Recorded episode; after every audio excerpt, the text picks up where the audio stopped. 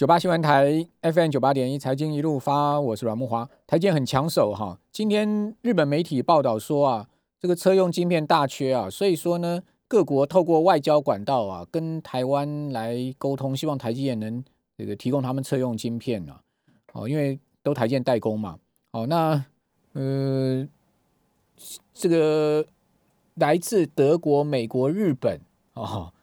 各国的这个大大的车厂都透过外交管道啊，曾几何时，我们的外交管道变成是这么夯啊？然后呢，力促台积电联电增加车用晶片，所以你说台积电在跌什么？我真的也不太懂啊。这个当然是涨多拉回了，我觉得就是一个良性的压回哈。那从这种车用晶片的角度来看，当然就是说告诉你台积电的这个不可或缺的地位嘛。哦，那丰田、福斯、福特啊这些车厂都要减产哦，预估。今年一月到六月减产可能到一百五十万辆，我甚至有看到过可能会到四百五十万辆的消息啊。好，所以日本的瑞萨啊，荷兰的恩智浦，像恩智浦就是车用晶片的大厂哦，因为他们都给台建代工哦，已经向客户要求涨价，涨幅一到两成哦。哎，那台建也要求恩智浦我也要涨你的代工价啊，还还不简单，层层大家来转嫁啊，对不对？你台建不要客气，你就去涨恩智浦，对不对？哦，然后。呃，现在目前日本的媒体报道说呢，台积电计划五月要开始增产这个晶片，哦，因为要应应这个车用的问题。那台积电也说它会优先供应车用嘛，今天台积电公关部门已经有这样出来。哦，此外我们再看到就是说几个重要消息哈，三星为了追追赶台积电呢，说要砸一百七十亿美金也要在美国盖厂。哦，这个消息参考。另外，Intel 产跌啊，我们刚刚讲了，上周五大跌了快一成啊。哦，市场的专家是说呢，哎，Intel 傻了嘞，坚 坚持自制晶片啊，恐怕会让产品落后业界四年呢。哦，就是说，Intel 如果还是要搞自己的晶片生产，哦，那你就等着吃亏吧。哦，就是说，这个是呃，这个 Intel 的问题了哈。那我们也不予置评了，反正那个那么大的公司，他们自有他们的想法嘛。哦，那成也败，也是他们自己 CEO 要负责任。那美国跟德国啊，要求台积电增加晶片供给啊，台积院说，你可可以考虑晶片来换疫苗，我觉得这也很 这个说法也也也有趣了哦，我也不要，我也不我也不予置评，但我只能说这个说法也有趣，一码归一码，你晶片换疫苗，这个说法真的也蛮有趣，尤其是从台积院出来的这个说说法。好，那以上这些重要的讯息给听众朋友参考一下喽。好，那我们在节目现场的是呃孙庆荣总监来到我们节目现场，庆荣你好，呃木华哥好，各位听众大家好。好，那庆荣这波拉回到底怎么样？怎么看？好，台股这个拉回，你之前来我们节目一直都在讲说看不到一片乌云啊，这个持续上涨，没有任何这个可以让盘盘势回跌的理由。那现在有改变看法了吗？呃，从两个面向来看，第一个面向其实如果我们把台股的目标设在两万点，其实它就是一个跑马拉松的一个比赛嘛。在跑马拉松的过程中，你怎么能够一直用跑百米的速度在前进呢？所以一定要休息。那待会我会讲为什么要休息。那因为一开始其实木华哥讲了很多关于台积电的一个新闻嘛，尤其在车用晶片这个新闻。那其实我觉得台车用晶片对台积电的营收贡献真的不大哦，占比大概只有以二零二零年的营收的数字来看的话，其实占比只有百分之三。其实非常小的一个占比，台积电的主要的营收贡献还是来自于智慧型手机跟高效能运算。智慧型手机是占四十八 percent，高效能运算是占三十三 percent，甚至连物联网八 percent 都比车用电子的三 percent 还要高。嗯，那物联网是衰退的哦。对，那呃，物联网如果就年增率来讲的话，去年台积电所有的产品中。唯一衰退的其实是车用电子，它衰衰退的幅度是七 percent，所以看起来其实砍单啊。呃，一方面是砍单，另外一方面其实我会认为台积电志不在此。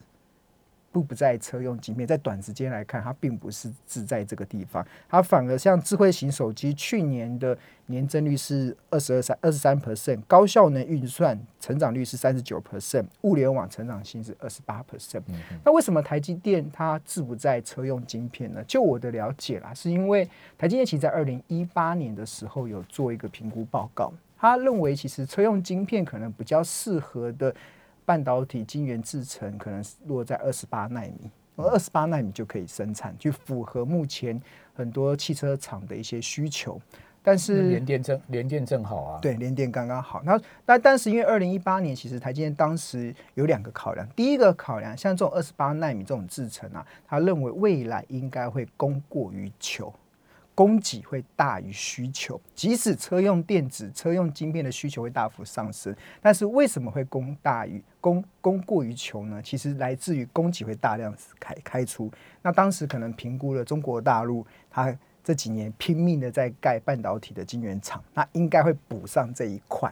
但殊不知两年过去了，大陆盖出了太多半导体晶圆的烂尾楼，就盖出来没办法用。所以原本大家在评估中国在疯狂在盖这个晶圆厂的时候，其实本身的这些业者在扩充这些产能的时候就很节制，就没有这么大的节制。但没有想到中国盖出太多烂尾楼，反而原本预估的供给没有出来。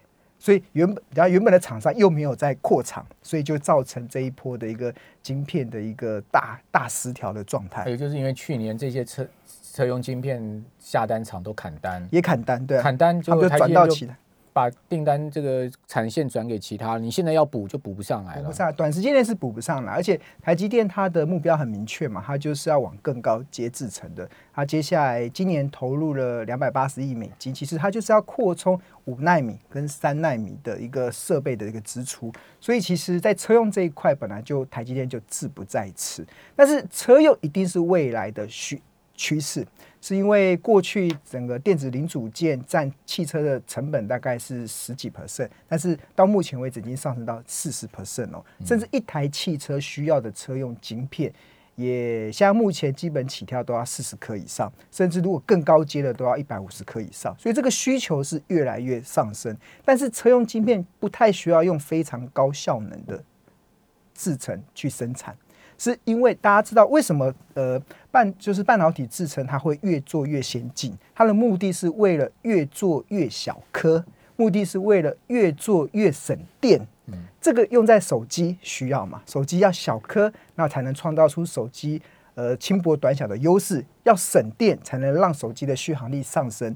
但是汽车大部分都是短坑的呀，它不需要这么轻薄短小的东西，所以其实。做汽车电子的思维跟做三 C 电子产品的思维是不一样的。电做汽车的反而是要耐用性，愁用点后，抽用对啊，要能高温低温都能够用，不能像 Tesla 一到很冷的地方电池就挂掉了。这个就是在汽车产业中其实是没有办法发生的。所以我觉得那个逻辑不一样，所以造成为什么这次会出现呃 这个晶车用晶片出现大。缺货的一个状态，其实就是台积电本身也没扩充嘛，大陆也没上来，然后这样需求其实是有慢慢上来了，所以我觉得这个短时间内，其实台积电可以马上补，它可以补一部分产能去，因为其实要已经可以做到二十八纳米，应该对台积电不会太困难，但是有没有那么多余的产线跟地方让它去移转？因为现在其他的订单也都满满满的。而且这些订单的利润更高，台积电就有压力啊。透过外交管道，你看多 serious 啊！哦，那就不一样。还要疫苗可以来换呢？会不会有十二道金 担负台湾的防疫责任呢？你看台积电多伟大！所以就感觉好像台积电一路路的在开疆辟土，因为台积电想要在三纳米哦。为什么三纳米其实它企图性这么大？因为三纳米是我认为是摩尔定律的最终一战。台积电希望能在三纳米最终一战统一天下。统一天下都来了，是吧？统一天下，因为其实再往下两纳米，其实那个经营效力已经不大了。所以为什么 Intel 说二零二三年以前要尽量自制？是二零二三年以后就是三纳米，三纳米就被台积电统一天下了。那但是台积电一路的在往前冲的时候，这时候后方。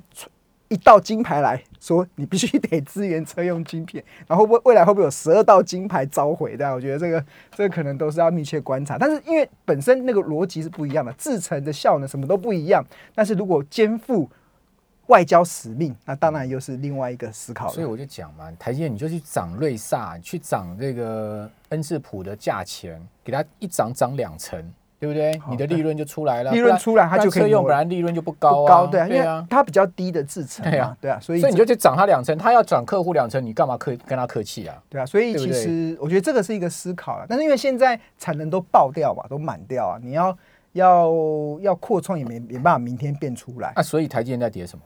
哦，台积电当然是跌 Intel 这件事啊。那 Intel 这件事情就可以让台积电连续两天跌掉四十？有有两个部分，一个就是 Intel 它这个自制晶片的部分，它二零二三年决定嘛。然后第二部分就是涨过头了啦，真的。我那时候上个礼拜不是跟大家讲，台积电今年的 EPS 获利大概就二三点三，按照我们这样算下来，然后乘上二十七倍的本益比，大概就是六二九。然后在六二九的过程中，大概今年的获利大概反映到股价六二九是蛮合理的。那台积电会持续的上去，但是要慢慢来，对啊，就是它明年的获利到二十六，后年获利到二十八，股价可以慢慢上去。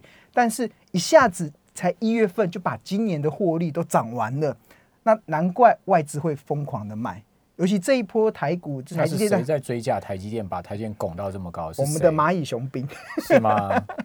台积电融资有很明显的增加，所以我们的哎，我觉得大家必买台积电好像快成为全民共识了，对啊，觉得那你看外资卖台积电这十天来已经卖了二十二十几万张了，对啊，那个真正的就是涨过头了，它当然会调节一些嘛。但是我还讲台积电长线其实还是很好，因为三纳米台积电将一统天下，对啊，那在一统天下的过程中，它接下来确实是。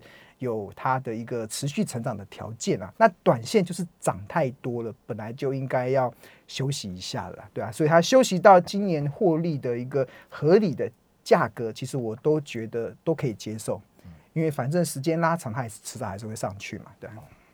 刚刚庆龙讲说，外资这几天卖了二十万张台积电哦，大家知道外资啊，二十几万张算什么？二外资有一千九百万张台积电，二十万张，外资讲说二十万张，我有一千九百万张，你傻的嘞？我怎么卖都卖不完的，对不对？所以他在毛起来卖嘛，对啊，哦，那毛起来卖，也不代表他外资是不看好台积电，他只是告有一些主动型基金可能做一些调整。他赚那么多了，国安基金台积电持股是零点三元，我看外资也大概也高不到哪里去。对啊，所以所以我会讲，就是从两个面线嘛。短线来看，因为台积真的涨太快了，没有一张股票可以涨成以这种速度在涨法了，所以一定要休息。但是休息都是为了走更长远的路，所以我觉得大家不用太担心。而且台积电这样子的焦点，一旦慢慢的从舞台之中慢慢的稍微下来休息一下，才可以让其他的股票有机会啊。对的，像今天台积电不好没关系啊，红海也不错啊，大力光也不错，连金控股。都在涨，还有台塑四宝都在涨。哎，之前是一枝独秀，对啊，让其他人都相形失色。但是现在就是小台积电牺牲小我，成就其他的大我嘛，不是更好吗？好伟大的台积电哦！你看，既要担负防疫责任，还要还要担负换疫苗哦，还要牺牲小我，成就大我。还要担负了三纳米一统天下的责任。没有啦，他应该不是牺牲了，他 他他是板，他是先发球员，但是要打打打一场篮球赛，你不可能一直都上场嘛，总是要下来休息，要让板凳球员可以上去表现一下。我之前就说过，台阶是用来膜拜的嘛，是不是这样？好，我们这边休息一下，等下回到节目现场。九八新闻台 FM 九八点一财经一路发，我是阮木华。好，那在我们节目现场的是孙庆荣总监哈。好，那。呃，激情过后的台股最近是因为连日拉回，有些冷却了哈。那下一步何去何从呢？还是坚持我先前的看法了。虽然台股在上礼拜有点跌破我的眼镜，一路的冲高到一六一一万六千两百三十几点嘛，这个其实跟我原本预估可能来到万六就可能会有一定的压力，有一定的落差。那我的结论还是在农历年前，真的还是要休息。台股不不宜在这个时候再回到万六以上，因为我刚才有特别提到说，明明是要跑马拉松的，不能一直用跑百米的速度一直前进，这个样子会死人的，哎，不是会死人，会喘不过气来的。对，大过年的别讲这个，对，会让多头其实会被破坏掉。不过目前的盘势的多头，我认为是蛮健康的，因为整个多头的肋骨是轮动的非常的顺畅。台积电休息之后，其他都接棒了。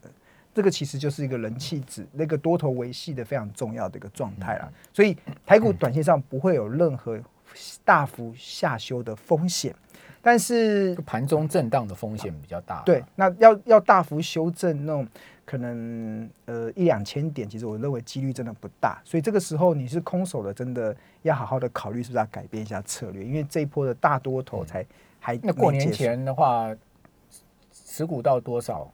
这个过农历春节，你个人呢？哈，我现在的持股大概是九成了。哦，你我没有调整过，那我还一直在讲。说稍微要休息啊要休息对不是你不是说过年前稍微降一下持股吗？呃，我说过年前指数要休息，不代表你要降低持股。所以你会报 你会报九成的股票过农历年啊？我我每一年都报九成的股票过哇，年。那那那那个去年一月三十号那天跌七百点，你不是受伤很重？哦，还好啦，那天五趴多，快六趴嘞。旧 事已过，一切都是新的。那那年过完之后，现在都起来了，大家不用太担心，指数怎么跌下来就怎么上来。那我还是要讲啦，就是当然，因为大大，大家操作有分为短线、跟中线、跟长线嘛。那我的操作其实都偏比较中长线，所以我不太理会短线的波动。那但是我还是要讲啊，短线上我确实是看到台股不应该再持续上涨的一个有两个理由啦。第一个其实就是先前有跟大家报告嘛，我长期在观察台股上涨的多虚与实，回去观察一千七百多家上市会公司。有哪多少家的均线是呈现多头排列？这个均线代表月线、季线、半年线跟年线这四条均线要呈现多头排列。如果呈现多头排列加速越多，就代表台股的上涨是比较扎实的。那这一波台股一路的从万事如意涨到万无一失，再涨到万六大顺啊，这个金金涨的走势啊，其实从十一月份开始一路的飙升嘛，就是十一月初总统大选，美国总统大选选完之后就开始一路的飙升。那当时的多头排列加速啊，确实也是一路呈现上升的一个内容。像十一月十六号的时候，当时是四百五十家，然后来到十二月的时候来到五百七十八家，十二月底的时候来到六百八十四家，即使一月的时候来到七百一十四，到上个礼拜也是持续的上升到七百八十八家，这个已经连续两个月都持续上升的加速的一个趋势，在今天出现了转折。今天其实统计的加速已经掉到七百八十一家，比上个礼拜的七百八十八家虽然小降了七家，但是是这过去这段时间第一次出现下降的。那过去按照我们在在追踪这个的这个统计加速的一个状况来判断的话，当它出现转折开始下降，它没有在上升，开始下降，指数就会出现休息或者是回档的压力。因为它越涨会越虚，越涨会越虚这样子。那第二部分其实也是在之前在木华哥节目中有分享过，就是像目前的指数跟年限的乖离真的是三十趴，对已经将近三十趴。呃，去年我们是讨论十五趴，所以有很呃十五趴那个时候就已经是相相对的高档了。但是我今天我带来的是，现在目前台股跟指连线的乖离率是相差了，上个礼拜已经长达到三十一点四三 percent，哎，这是非常大的乖离哦。然后我去统计零，零九年以来没有到过三十趴。呃，这个虽然不是史上最高，所以史上最高是在两千零九年的九月二十一号是三十三点九八 percent，但是我追踪这过去二十年啊，只要指数跟年限的乖离超过二十八点五 percent 以上的不多，只有三次，包含这一次是四次，三次都真的出现修正。嗯，这个乖，因为乖离会修正幅度是多少呢？呃 修正幅度哦，嗯嗯，要现在讲哦，好啊，，先要要过年了嘞。没关系啊，让大家心里有准备啊。好，两千零二年的时候，两千零二年的时候，那时候的指数一路的从三四一涨到六四六二，快速的上涨，涨到四月二十二号的时候，与年线的乖离来到二十九点六九 percent，而当时的年线是五千一百点，回档修正，那时候跌了二十六趴。然后二零零四年的时候，当时指数从四二零六涨到七零三四，快速的涨到七零三四。在三月四号的时候，与年线的乖离是来到二十八点五四 percent，之后回档修正，年线在五千八，就回到年线就五千八，回档的幅度大概是十，应该是十十六十七 percent。那最近一次就是两千零九年，其实当时的指数一路从三九五五涨到九月二十一号的七五零二，收盘在七五零二。那与年线的正乖离是来到三十三点九八，这应该是这过去二十年最高的一次。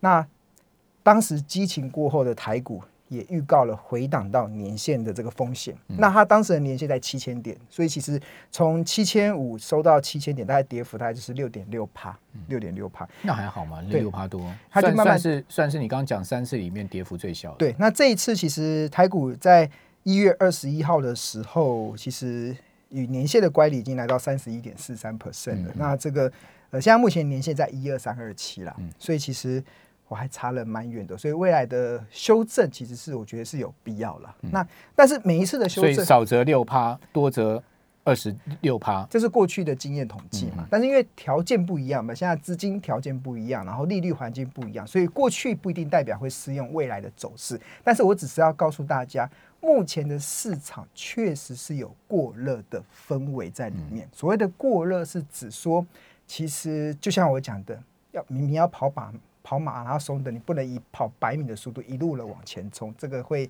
会会喘不过气来的，所以真的需要休息。所以在这休息的过程中，我觉得如果台股要走更长远的多头了来走的话，最好就在一万五到一万六这边好好休息啊，休息到过农历年过后，再再再重新 Happy New Year，Happy New Year，重新展开新的牛牛牛市的一年，我觉得那个才是一个比较正常、比较健康的啦。你很会讲顺口溜哎，Happy New Year，我今天什么万二赢万万二淫为首，什么都是你发明的哎 Happy New Year，对啊，对啊，好，，Happy 牛也也来了，对啊，真是厉害。不错，好的，好，祝大家 Happy New Year。好，那在这样的情况之下，其实我认为，其实台股其实还还是有机会啊。我觉得今天的像金融股，我觉得它的涨幅不会只有一两天，因为真的台股现在目前确实是在整个市场的一个不管是股价跟获利的状况，金控股确实蛮好的。